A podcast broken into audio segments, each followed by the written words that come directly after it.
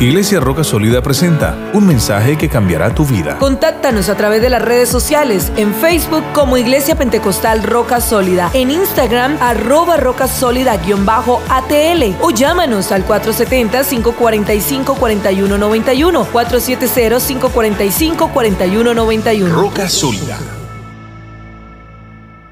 En este instante, hermanos, quiero rogar que abran sus Biblias, por favor. Así permaneciendo de pie, porque luego se van a sentar por unos minuticos nomás. Amén. Abran sus Biblias en Eclesiastés capítulo 9. Amo a todos ustedes, hermanos. Cada uno de ustedes es de gran valor delante de Dios y delante de mi persona. Les amo y les amo de verdad. Alguien dijo que la mejor manera de usted mostrarle a alguien que le ama es orar por esa persona. Y cuando usted ora por alguien, de verdad le está amando. Amén. Así que si usted ama a su pastor, la mejor manera de usted demostrarme que me ama es orar para mí. Porque la oración hace lo que nadie más puede hacer. Amén. Eclesiastés capítulo 9, versículo 4. Vamos a leer ese versículo en el dulce nombre de Jesús. Amén. Eclesiastés 9, 4.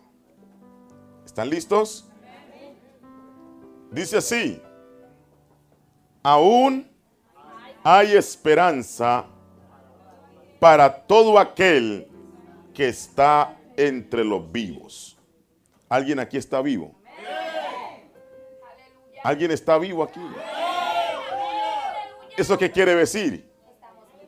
Que está vivo, tiene esperanza. Porque mejor es perro vivo que león muerto. ¿De qué le sirve a uno decir, tengo un león en mi casa? Amén. Pero está muerto. Amén. Apesta. Pero así sea un perrito. Chihuahua. ¿Sí o no, hermano? Un perro pequinés. Un perrito insignificante, pero aunque sea cuando alguien entra a la casa, hace bulla. Entonces mejor, mejor es tener un animalito, por pequeño que sea ese perrito, pero vivo, que tener un león o tener un oso, un hipopótamo, lo que sea, pero tenerlo muerto. Amén. La analogía en este caso es, es mejor estar vivo que estar muerto. Si usted está aquí en esta mañana es porque usted está vivo. Y si está vivo, hay una promesa que le va a cubrir a usted hoy. Y la promesa es, usted tiene esperanza. Y por eso quiero predicarle bajo el título esta mañana, aún hay esperanza. Si el diablo en algún momento de su vida le dijo que usted no tiene esperanza, él es un mentiroso. No le crea, porque Dios ha venido a decirte que aún hay esperanza. Puede ser mejor cristiano. Amén. Usted puede lograr sus sueños. Usted puede vivir en la casa de sus sueños. Amén. Usted puede todavía, porque aún hay esperanza para los que están entre los vivos. Todavía puede aprender a hablar inglés, hebreo, arameo. Todavía se puede casar con el hombre de sus sueños. Apenas dos amenes porque los demás están casados.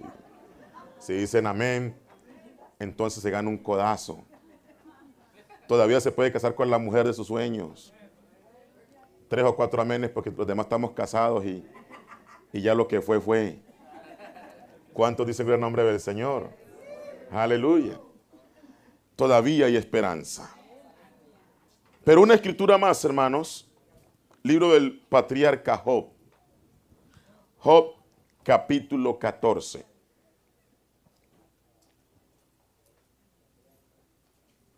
Libro de Job. Dirían los gringos Job. Amén. No piensen sino en el trabajo. Aleluya. Libro de Job, capítulo 14, verso 7. ¿Listos? Porque si el árbol fuere cortado, ¿qué dice? Aún queda de él que esperanza. Retoñará aún y sus renuevos no faltarán. Si se envejeciera en la tierra su raíz y su tronco fuere muerto en el polvo, mire el versículo 9, al percibir el agua reverdecerá y hará copa como planta nueva. O sea que en esta mañana, amén, Dios va a hacer milagros y Dios va a renovar personas. Dios te va a hacer un hombre nuevo, una mujer nueva. Yo no estoy aquí predicándole a las paredes ni a las sillas. No estoy aquí predicándole, hermano, a ceiling town. No estoy aquí predicando a las ventanas. Dios no va a hacer milagro en las paredes ni en las sillas. Dios no está interesado en cambiar el color a este púlpito. Él está interesado en cambiar tu vida. Está interesado en darte un nuevo comienzo. Y eso es hoy. Oremos, Señor, una vez más. Dios mío, te doy gracias por la palabra que has puesto en mi corazón. Y ahora pongo, Señor, o la pongo delante de tu presencia para que la pongas en mi boca y me veas una unción y una fe como nunca, Padre. Aleluya, para traer este mensaje a tu pueblo con pasión, con carga, con unción, con autoridad apostólica, Señor.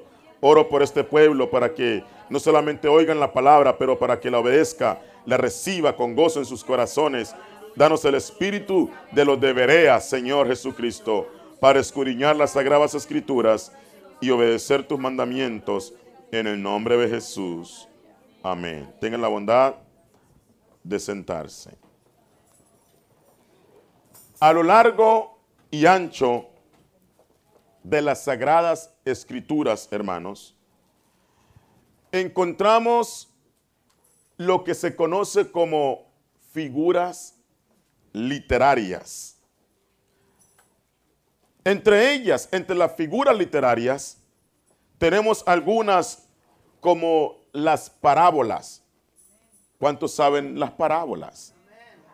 Amén. Tenemos la parábola del sembrador, la parábola del hijo pródigo, la parábola de la oveja perdida. ¿Y qué es una parábola? Es una historia terrenal con un significado espiritual. También, hermanos, tenemos otra figura literaria que se llama la alegoría. La alegoría es hablar figurativamente. Amén. Cuando tú dices algo por medio de una figura. Por ejemplo, dices, eres una rosa en mi jardín. ¿A usted le han dicho eso, hermana? No le crea. Al menos que usted se llame Rosa. ¿Cuántos dicen gloria al Señor Jesucristo? Aleluya. Amén. Pero ahí está hablando como figurativamente. Usted no tiene pétalos. Amén. Aunque algunos se ponen cosas aquí en la cabeza, pero Aleluya, esa es otra cosa, ¿no? Amén. Pero lo que quiere decir es que está muy bonita. Amén. Y que es tan delicada y tan tierna. Entonces, como no tiene otras palabras para decírselo, la compara con la belleza y delicadeza de una rosa. Una alegoría, precisamente, es hablar figurativamente. Pero existe otra figura literaria de la cual quiero tratar un poco más en esta mañana, que se llama la personificación. ¿Qué es la personificación? Consiste en darle a los animales o a las plantas o a las cosas, darle características humanas. Amén. Consiste, ¿qué es personificar? Darle a las plantas, a, las, a los animales o a las cosas darle características de los seres humanos. Por ejemplo, hermanos, cuando la Biblia dice que los árboles darán palmadas de aplauso, ¿quién dijo que los árboles tienen manos? ¿Cierto? Los árboles tienen ramas. Pero la Biblia dice en Isaías que los árboles darían palmadas de aplauso. ¿Cómo se llama eso? Personificación. Darle a las plantas, animales o cosas atributos que solo pertenecen a los seres humanos. Si usted va conmigo a Isaías capítulo 61, el versículo 1, vamos a leer hasta el verso 3 para dar un ejemplo de lo que estoy hablando. El profeta, usando su don de profecía, refiriéndose a Jesucristo, dice, el Espíritu de Jehová el Señor está sobre mí. ¿Por qué? Me ungió Jehová. Me ha enviado a predicar buenas nuevas. ¿A quienes? A los abatidos. A vendar a los quebrantados de corazón a publicar libertad a los cautivos y a los presos, apertura de la cárcel, a proclamar el año de la buena voluntad de Jehová y el día de venganza del Dios nuestro, a consolar a todos los enlutados, a ordenar que a los afligidos de Sión se les dé gloria en lugar de ceniza, óleo de gozo en lugar de luto, manto de alegría en lugar de espíritu angustiado. Y la última parte de ese versículo dice, y serán llamados qué? Árboles de justicia. ¿Qué más dice? Plantío de Jehová para gloria suya. Mire que en este versículo se dice que el pueblo de Dios sería llamado árbol de justicia. Sería llamado plantío de Jehová. Y es la razón que el Salmo 92, verso 12, por favor, su Biblia abierta. En el Salmo 92, verso 12. Fue David quien dijo las siguientes palabras en el Salmo 92, 12. El justo que florecerá como la palmera, crecerá como cedro del Líbano. Versículo 13. Plantado donde? en la casa de Jehová. En los atrios de nuestro Dios florecerán. Amén. Y nosotros estamos aquí esta mañana porque estamos plantados en la casa de Jehová. Amén. Dice la Biblia, en los atrios de Jehová florecerán. Aún los ujieres cuando están en la puerta o en el parqueo, estando en los atrios de Jehová, dice, ellos van a florecer porque el justo va a florecer como una palmera. Verso 14 dice, aún en la vejez fructificarán, estarán vigorosos y verdes para anunciar que Jehová mi fortalece recto y que en él no hay injusticia. Amén, gloria al Señor. Pero en el mismo sentido que estamos hablando, es que el patriarca Job usa el versículo que leímos inicialmente. Porque ese versículo dice, en el versículo 14, capítulo 14 de Job, el verso 7 dice, porque si el árbol fuere cortado. Número uno, te dice que si ese árbol es cortado, todavía tiene esperanza. ¿Por qué ese árbol tiene esperanza, hermanos? Porque le cortó el tronco, amén, le cortó el tallo, cortó las ramas, cortó el resto, tal vez tenía hasta frutos, amén, lo cortó, pero dice la Biblia que ese árbol todavía tiene esperanza. ¿Por qué? Porque está el tallo pegado a la raíz. Y hay personas aquí, hermanos, que como árbol de justicia, óigame esto, tal vez usted como árbol de justicia, voluntaria o involuntariamente, alguien lo ha cortado. Voluntaria o involuntariamente, alguien te ha hecho daño. Alguien agarró un hacha que se llama la calumnia y te cortó. Alguien te hirió. Amén. Con una mala acción, un mal comentario, una traición, lo que sea, voluntaria o involuntariamente. Alguien te ha cortado, amén. Alguien te ha hecho daño, alguien te ha hecho sentir mal y tienes odio y resentimiento en tu corazón o lo que sea. Pero mi Dios te dice, no importa lo que te hayan hecho, tú eres un plantío de Jehová. Porque Dios, hermano, no te plantó a ti para dejarte abandonado. El primer jardinero de la historia no plantó un jardín y lo dejó abandonado, no. Dios te ha plantado a ti y lo ha plantado en su propia casa y Él tiene cuidado de ti y es Dios el que dice que si tú estás cortado, tú vas a volver a reverdecer. Si alguien aquí se siente como un árbol cortado, usted tiene esperanza.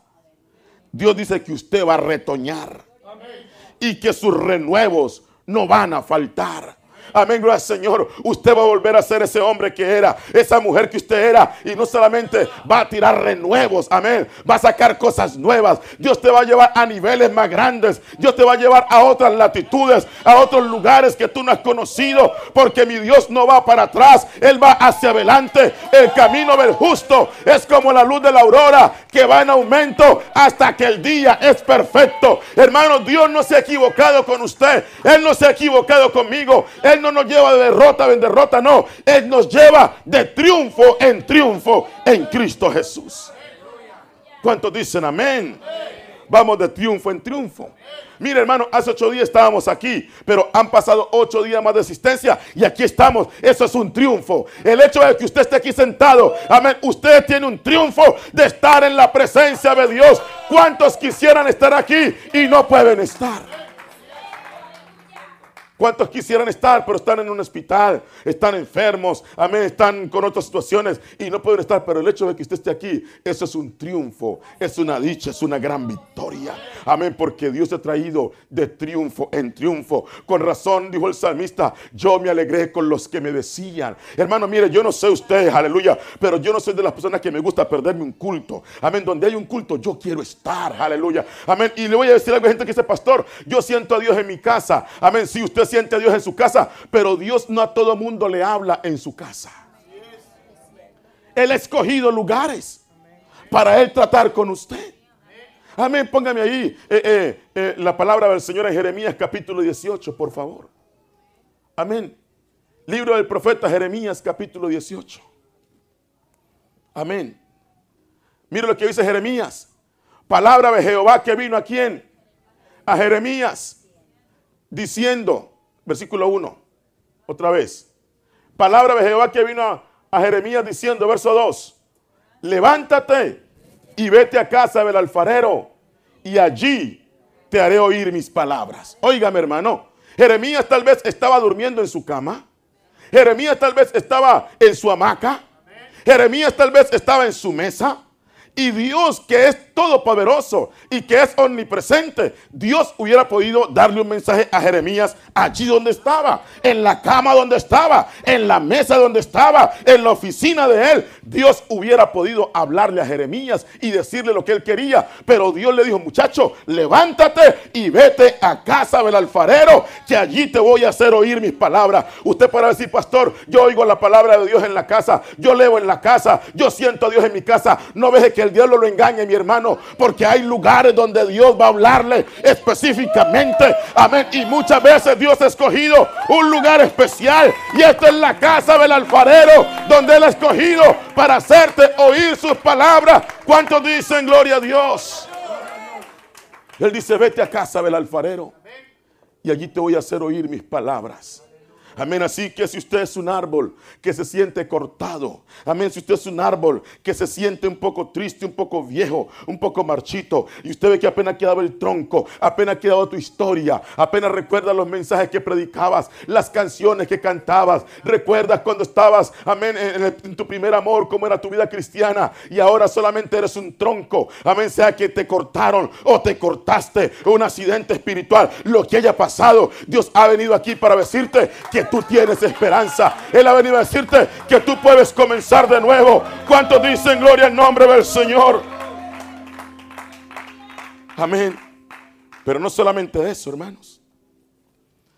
Porque él habla de dos tipos de árbol. El que fue cortado.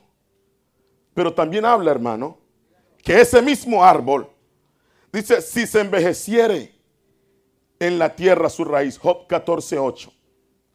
Dice, si se envejeciere en la tierra su raíz y su tronco fuere muerto en el polvo. Ahora te habla de un árbol, no solamente cortado, porque tú lo puedes cortar y todavía está viva la raíz.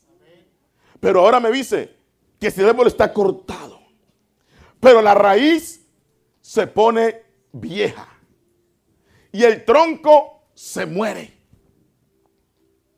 Ese árbol ahora tiene menos esperanza. Y puedo sentir a personas aquí que dicen, pastor, usted no sabe lo que me ha pasado a mí.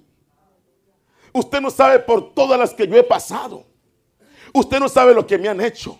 Usted no sabe mi vida. Y yo le digo, hermano, usted tiene toda la razón. Yo no sé su vida, pero sí sé quién conoce su vida. Amén. Yo no conozco su problema, pero sí sé quién resuelve sus problemas. Amén. Y el Dios que me ha dado esta palabra a mí, aleluya, me la ha dado con un propósito para que usted sea bendecido, para que usted reciba la fuerza. Amén. Porque Él dice que si ese árbol, amén, su raíz se hace vieja y su tronco se muere en el polvo.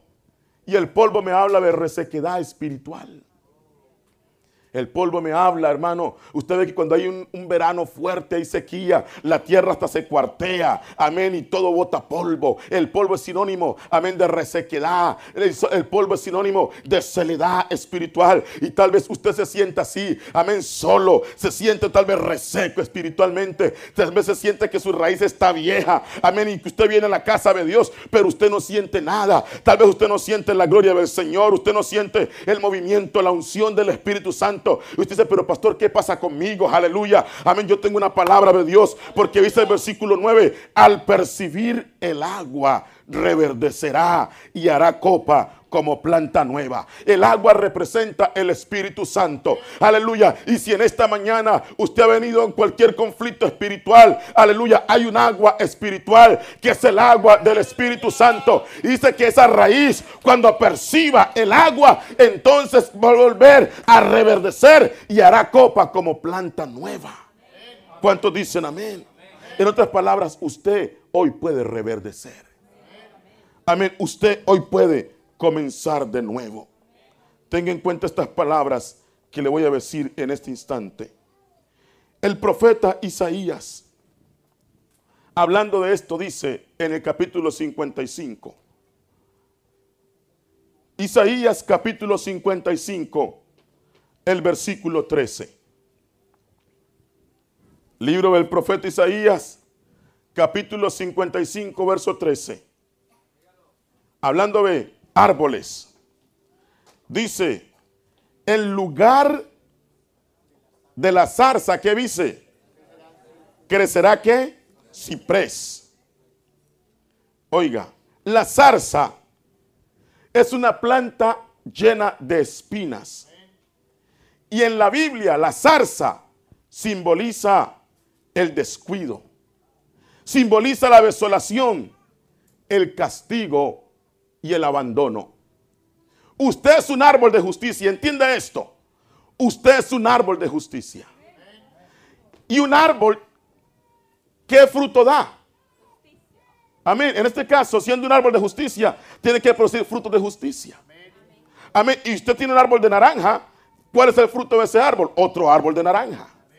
Siento que sí, hermano. Usted no va a tener un árbol de naranja y le va a dar un árbol de piña o una mata de piña. No, Señor. Amén. Porque Dios habló de los géneros y habló de las especies. ¿Cuántos dicen amén? Y Él dice que el lugar de la zarza y la zarza representa, óigame, personas en su familia, en su casa, que a veces te traen espinas. ¿Cuántos padres están luchando con hijos que le causan espinas, dolores, amén, dolores de cabeza, chuzones por todas partes. Ese muchacho, esa muchacha, amén, tiene problemas, el esposo, la esposa, pero hay una promesa para usted. Cuando es un árbol de justicia, Dios dice, mire, ¿sabe qué? No le voy a dar hijos que le causen problemas, aleluya. En lugar de la zarza, le voy a dar ciprés. Amén. ¿Qué es el ciprés? Es un árbol que crece en el bosque. Es un árbol fuerte.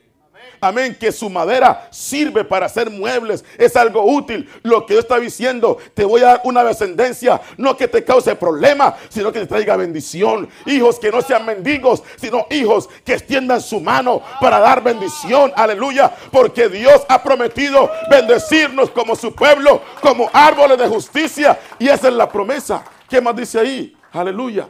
El versículo. Y en lugar de la ortiga, la ortiga también es un arbusto lleno de espinas. Y la ortiga en la Biblia es símbolo de la pereza. Digan conmigo la pereza. Amén. Eh, eh, dice la Biblia que el siervo caminó por, por, el campo del, del perezoso y lo vio lleno de ortigas. Amén. Y lo que está diciendo de Dios, yo no te voy a dar esos problemas de pereza, no te voy a dar ortiga en la casa, te voy a dar arrayán. En lugar de la ortiga va a crecer el arrayán. El arrayán es un árbol que también se conoce como el mirto. Y el mirto se usa para sacar perfume. Amén, note eso.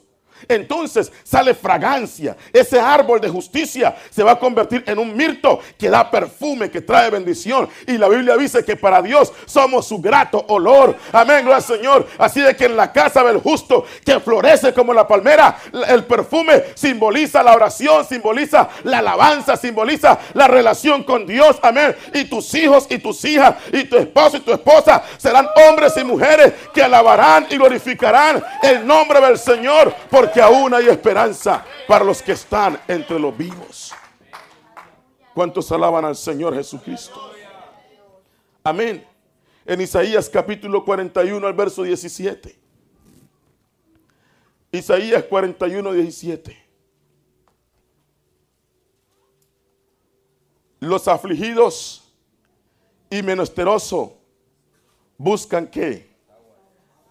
Las aguas y no las hay. Seca está de sed su lengua. Yo Jehová, ¿qué dice? Yo Jehová qué? Yo Jehová qué? Yo, el Dios de Israel, no lo desampararé. Amén. Dios ha venido a decirte que Él escucha tu oración. Dios ha venido a decirte que Él no te va a desamparar. El versículo 18, en las alturas abriré ríos y fuentes en medio de los valles. Amén. Los ríos, las alturas me hablan de estado espiritual bastante alto. Cuando tú estás bien, hermano, como decía el hermano Juan esta mañana, que él se levantó un poco triste. A veces usted está en las alturas, otras veces está en el valle. Pero Dios dice, cuando estés en las alturas, te voy a abrir allá un río en la altura. Y si estás en el valle, te abro una fuente. Aleluya. Y el salmista dijo, aunque ande en valle de sombra y de muerte, no temeré mal alguno, porque tú estarás conmigo. Dios está contigo en las y Él está contigo en el valle. Cuando te sientes contento y cuando no estás muy contento. Porque todos, hermanos, todos pasamos por el valle y por las alturas. Y después de una altura, ¿qué sigue? Un valle. El profeta Elías en el monte Carmelo derrotó a los 450 varones profetas de Baal y los de Acera. 900, por ahí 800. Aleluya. Pero ¿sabe qué dice la palabra de Dios? Que después de eso una mujer lo amenazó y ya quería quitarse la vida. Pensó en el suicidio. Mire, Dios estaba con él en la altura. Pero también cuando él estaba en depresión y en momentos de soledad, el Señor estuvo con el profeta en el valle. Aleluya. Hermano, no todos tenemos el mismo nivel espiritual. Por eso no juzgue de pronto al hermano que hoy está un poco caído, porque mañana pueda que él esté arriba y tú estés abajo. ¿Sí o no, hermano? amén, mi actitud con el que está caído, vamos a ir a levantarlo, vamos a llamarlo, vamos a ayudarlo, aleluya, porque hoy es Él, mañana puedo ser yo. No juzguéis para que no seáis juzgados. El profeta estaba en la altura, pero luego cayó al valle, pero en la altura Dios le mandó fuego y cuando estaba en el valle con hambre y con ganas de matarse, hermano, Dios le mandó un ángel con comida. Dios le dijo, yo no te voy a desamparar. Yo voy a estar contigo. Y el Señor está con usted, mi hermano. Amén. Si usted se siente cortado, si usted se siente solo, si se siente triste, lo importante, hermano, es que usted crea, porque a veces uno anda por lo que se siente y no por lo que usted cree. Y Dios le ha dicho, tú tienes que aprender a andar por mi palabra, a confiar en mis promesas. Tal vez usted no siente ganas de levantar las manos. Señor, hoy no siento ganas de levantar las manos. Pues levántelas. ¿Sí o no, hermano? Mire, hoy no siento ir al culto. ¿Y entonces qué? ¿No va a venir? ¿Ah? A veces usted no siente hambre. Otras veces, hermano, se come hasta las joyas. Hoy no siento hambre, pero aunque usted no sienta hambre, no siente hambre un día, no siente hambre dos días, no siente hambre tres días, aunque usted no sienta hambre, ¿qué tiene que hacer? ¿Por qué? Porque usted sabe que aunque no sienta hambre y usted no come, está empeorándose. Y hay momentos en que usted no siente venir a la casa de Dios. Pero de todas maneras, venga aunque no sienta. Hay momentos en que usted no siente orar. No tengo ganas de orar. Aunque no tenga ganas de orar, ore. ¿Sí me entiende, hermano? Amén. No tengo ganas de levantar mi mano. No tengo ganas de cantar. No, no, no. El creyente cuando madura tiene que aprender a andar por fe, no por vista, no por lo que siente o lo que deja de sentir, sino por lo que dice la palabra del Señor Jesucristo. De un aplauso al Señor Jesús. Amén. La palabra de Dios sigue diciendo en Isaías 19, 41 y 19. Daré en el desierto qué? Ahí está, hermanos. ¿Qué le va a dar Dios? ¿Qué más? ¿Qué más? ¿Y qué más? ¿Aparece la ortiga por ahí? ¿Aparece la zarza por ahí? Dios dice que en tu desierto, amén, te va a dar cedros. ¿Qué más te va a dar? Acacias. ¿Qué más? Arrayanes. Y el olivo, ya sabe dónde saque el aceite de oliva. Pondré en la soledad que cipreses, pinos y bojes juntamente 20, para que vean y conozcan y adviertan y entiendan todos que la mano de Jehová hace esto y que el Santo de Israel lo creó. Lo que Dios te está diciendo en esta hermosa mañana, mi hermano querido y mi hermana, es que Él tiene algo nuevo para ti hoy.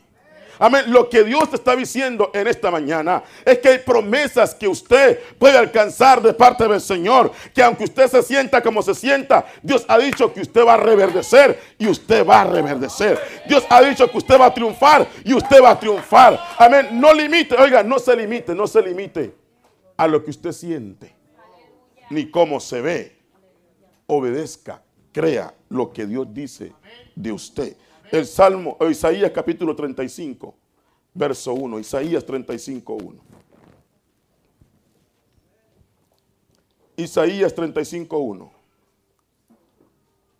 Aleluya. ¿Qué dice? Se alegrarán. Wow, una fiesta. Pero ¿quién hace la fiesta ahora? Es que el desierto bailando con la soledad. ¿Sí o no, hermano? Una fiesta, dos invitados a la fiesta.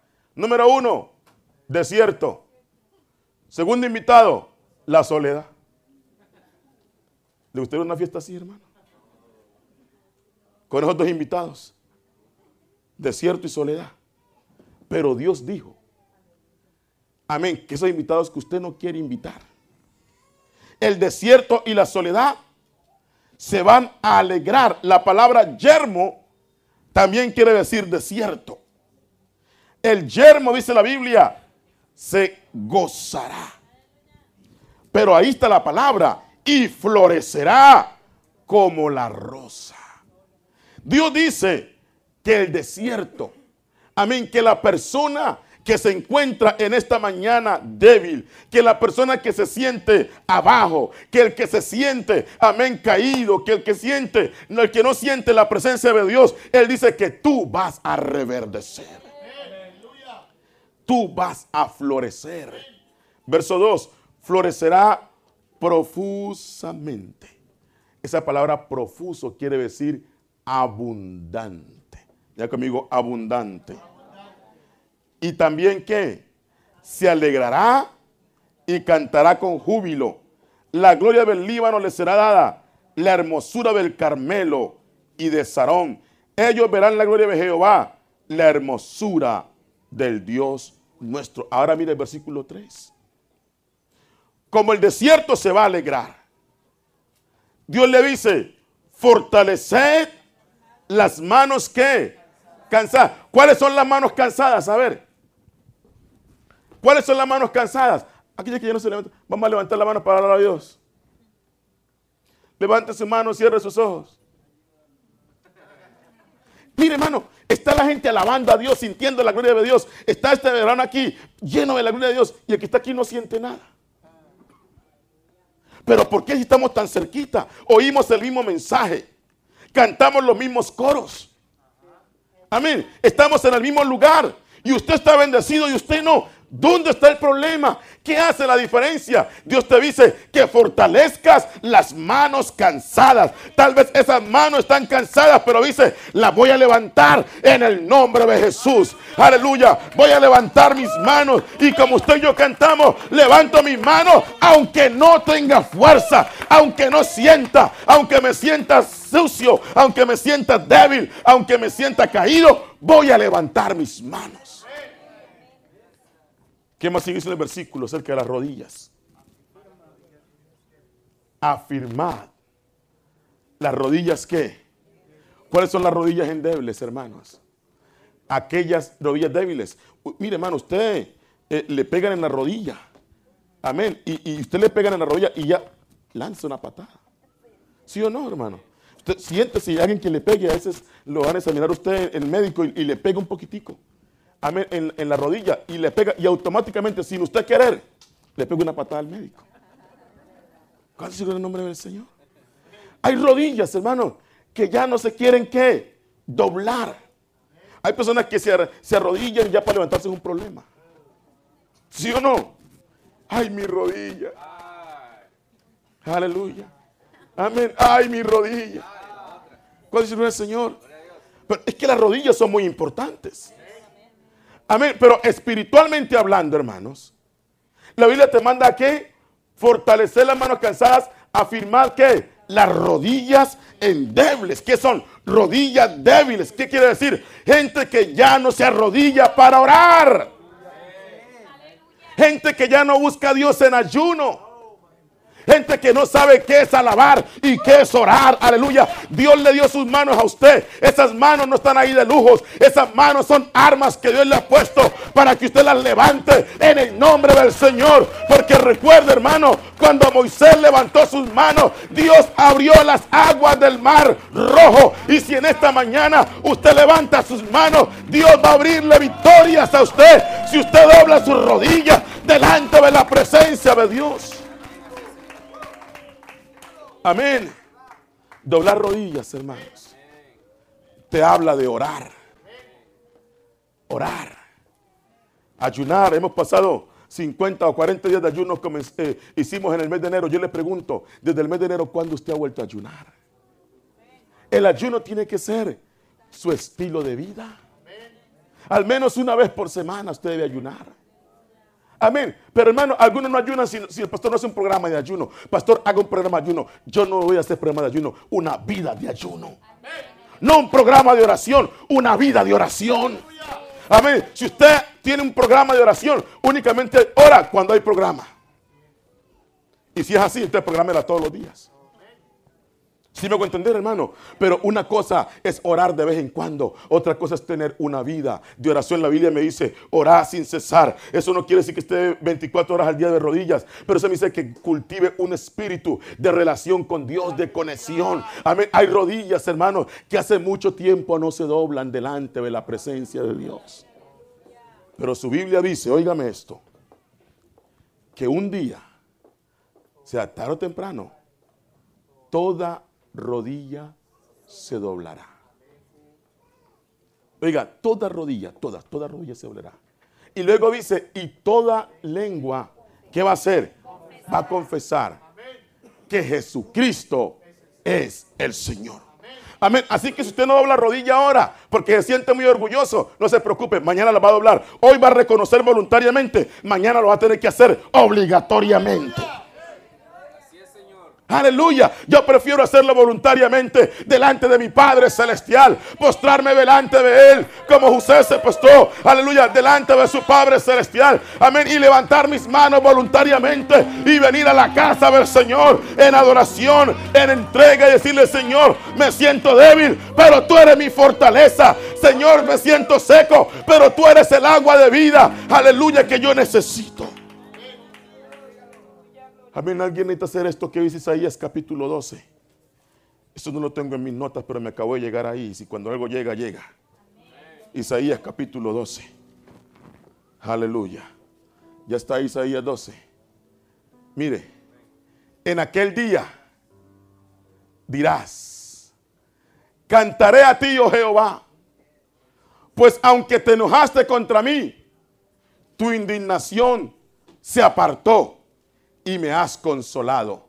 Versículo siguiente. He aquí, Dios es que, hermanos, salvación. mía.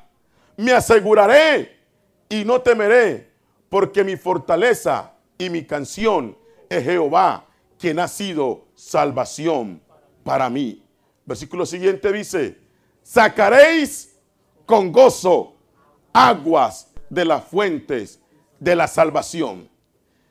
Versículo 4, y diréis en aquel día, cantad Jehová, aclamad su nombre, haced célebres en los pueblos sus obras, recordad que su nombre es engrandecido. ¿Sabe lo que usted necesita, hermano? Es sacar con gozo agua de la fuente de la salvación. Hay una fuente que se llama la salvación. Y la Biblia dice, sacaréis con gozo. Pero ¿sabe qué, hermano? A veces, ay, la hora del culto. Aquí está predicando el pastor muy largo. Aleluya y no tiene gozo. Amén. No tiene gozo venir a la casa del Señor. Pero mi Biblia dice, saque con gozo agua de la fuente de la salvación. Hay una fuente que se llama la salvación. Y cuando me siento falto de agua, tengo que recurrir a esa fuente. Hace algunos días Dios me habló. Yo le dije a mi esposa, dije, mira, Dios me está diciendo una cosa que vuelva a la fortaleza. Amén. Eso quiere decir que vuelva a encerrarme en oración, ayuno. Le dije, Señor, la verdad mi carne no quiere ayunar más. Amén. He pasado por días de ayunos y días de oración y, y, mi carne, mi cuerpo se cansa. Y Dios me dijo, tienes que volver a la fortaleza.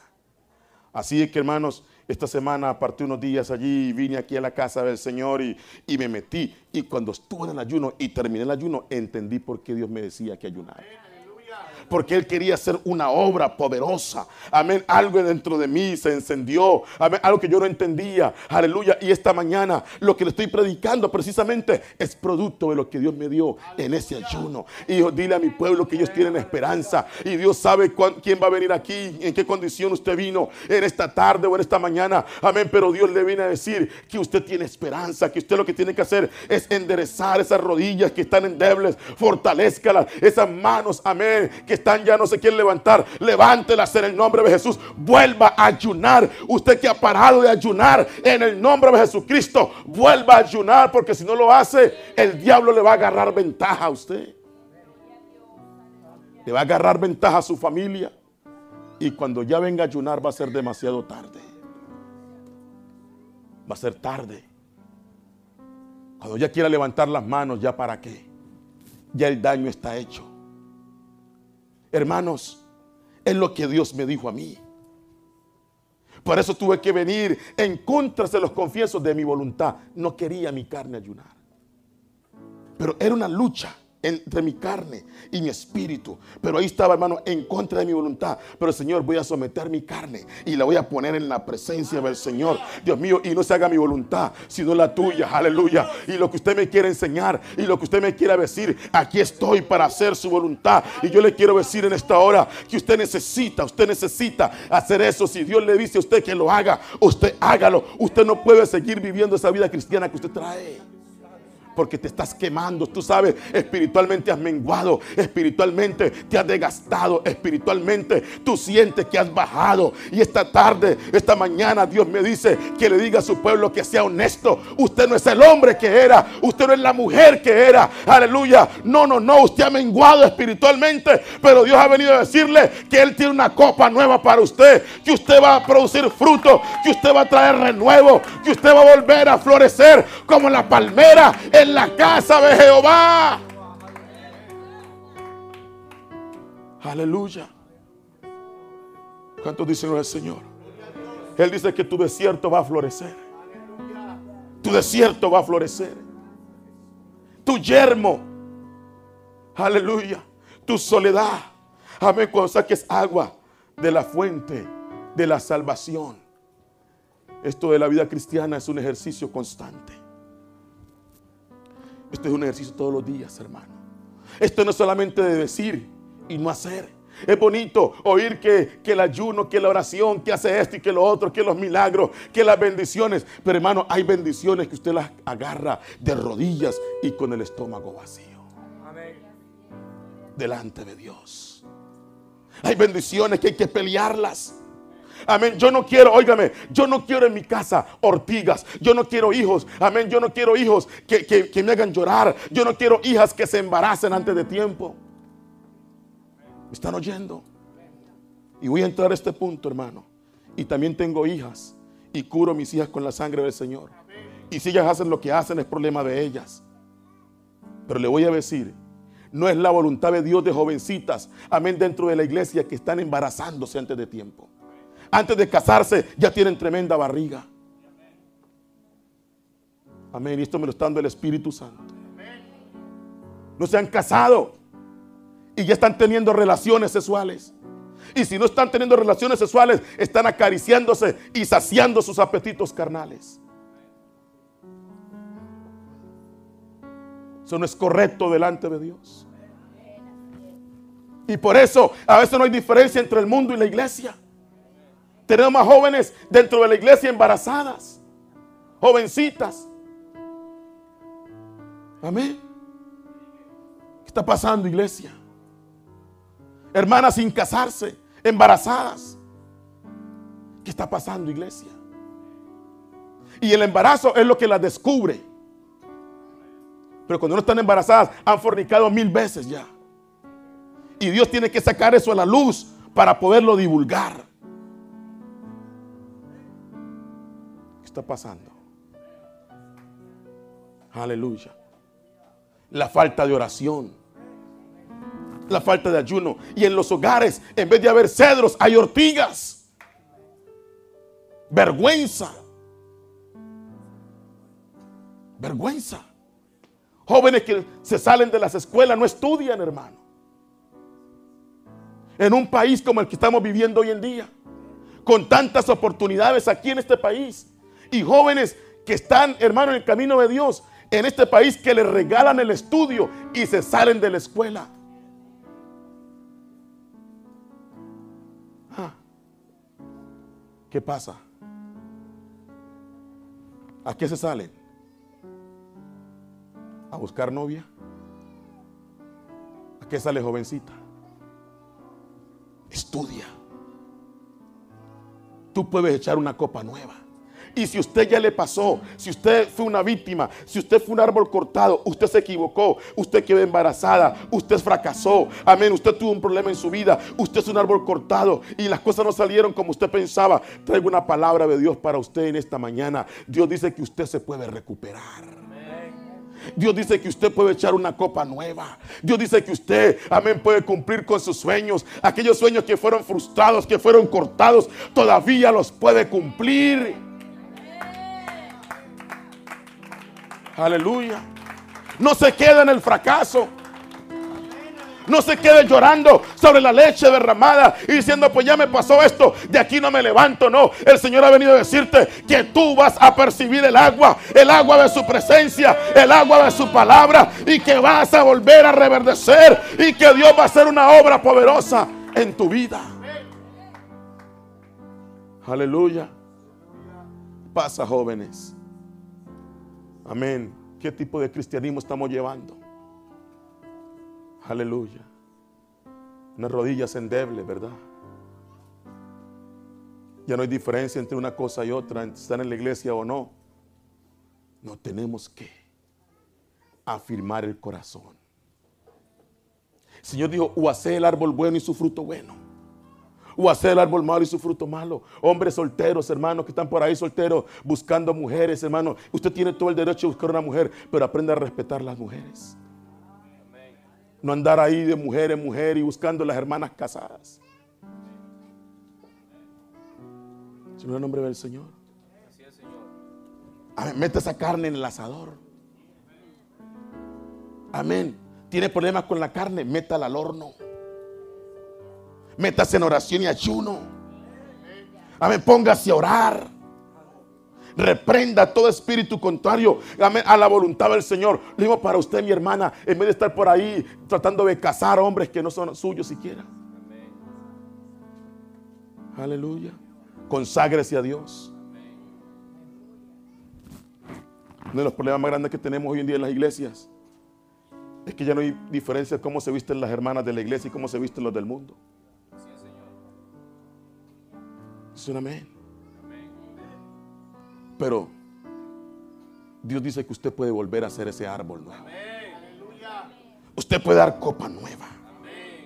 Yo en este, eh, cuando, cuando Dios me dio esta palabra, hermano, amén, aquí en, este santuario, yo me levanté, hermano, y comencé a caminar por este santuario en mi soledad y en mi desierto. Y le dije, Señor, yo profetizo sobre esta iglesia que aquí no van a salir ortigas, aquí no van a salir, Señor, zarzas. Yo comencé a profetizar, óigame, comencé a profetizar en su casa. Yo comencé a profetizar por cada hogar aquí y levanté mis manos y, y comencé a llorar. Y dije, Señor, yo profetizo en el nombre de Jesús que en esta iglesia no hay, no hay ortigas, Señor que aquí no hay zarza, Dios mío. Yo, yo profetizo que aquí hay rayanes, aquí hay cedros, aquí hay pinos, Señor. Aquí hay hombres y mujeres llenos de la gloria de Dios. Y comencé a profetizarle a mi casa y le profeticé a esta iglesia y comencé a declarar la palabra.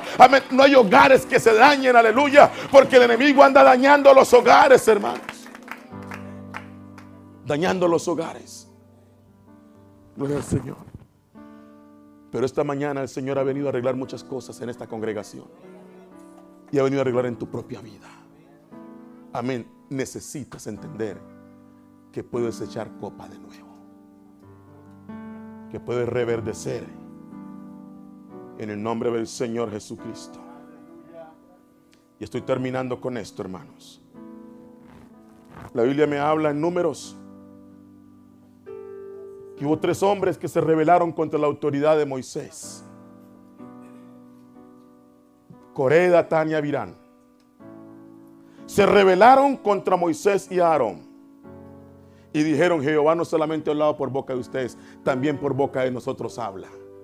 Porque no faltan los rebeldes, hermanos. Se no, Dios no solamente usa al pastor, también a mí me usa.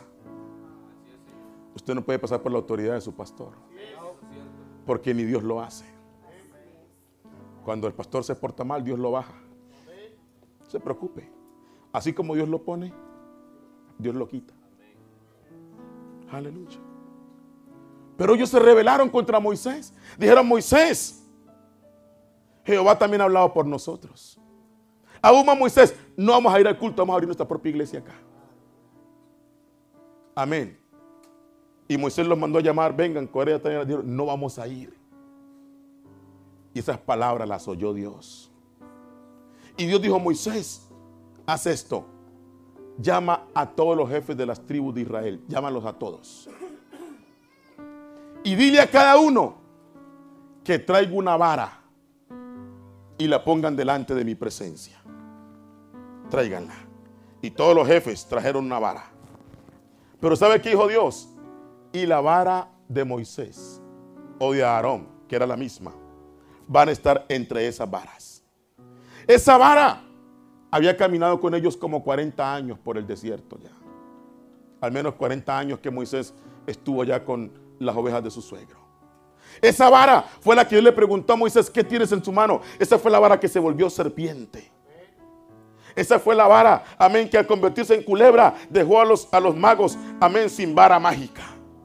Esa vara representaba el poder de Dios. Y luego Moisés, ¿qué tienes en tu mano? Esa vara anduvo con Moisés.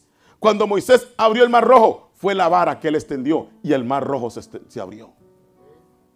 Ahora Dios dijo a Moisés, que cada uno traiga una vara. La vara de Moisés estaba seca. Estaba peor que el árbol que leímos al principio. Porque esa vara no tenía raíz. Esa vara no tenía vida. Esa vara no tenía nada. Pero Dios dijo, al varón que yo escogiere, la vara de él va a reverdecer. Y colocaron todas las otras varas, todas eran varas frescas. Pero la vara de Moisés era una vara seca. ¿Y sabe qué dice la Biblia? Al día siguiente, la vara de Moisés había que reverdecido. Dice, había echado renuevos y producido qué? Almendros. O sea, la vara de almendro había producido fruto. Una vara muerta, pero una noche en la presencia de Dios significó que volviera a resucitar. Si la vara de Moisés, óigame, si la vara de Moisés volvió a reverdecer, usted también puede reverdecer. Usted también puede volver. Aleluya. A comenzar de nuevo en su vida cristiana. Volver a ser ese hombre, esa mujer de oración, de, de pasión, de fuego pero eso no va a pasar solamente viendo un altar, no. Hoy no voy a ser llamado al altar, como siempre hago. No. Pero es un llamado a que tú vivas en tu propio altar. Más que venir aquí al altar y derramar unas cuantas lágrimas, lo cual está bien, y sentir un toque del Señor, lo cual está bien, pero tienes que tener un altar en tu casa, tú tienes que ser ese altar en el carro, amén, tú tienes que vivir en el altar, no solamente el domingo cuando el pastor haga llamamiento, sino esa vida cristiana cuando tú te vayas a la escuela, en el trabajo, tienes que vivir en el altar. Aleluya. Así tu vida va a reverdecer.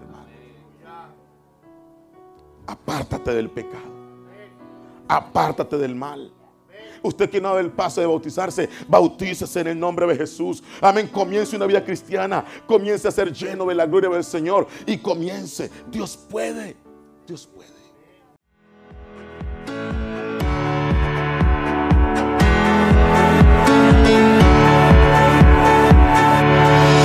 Este fue un mensaje de la Iglesia Pentecostal Roca Sólida. Recuerda contactarnos a través de las redes sociales, Facebook Iglesia Pentecostal Roca Sólida, Instagram arroba roca sólida-atl o llámanos al 470-545-4191. Un ministerio que cambia vidas.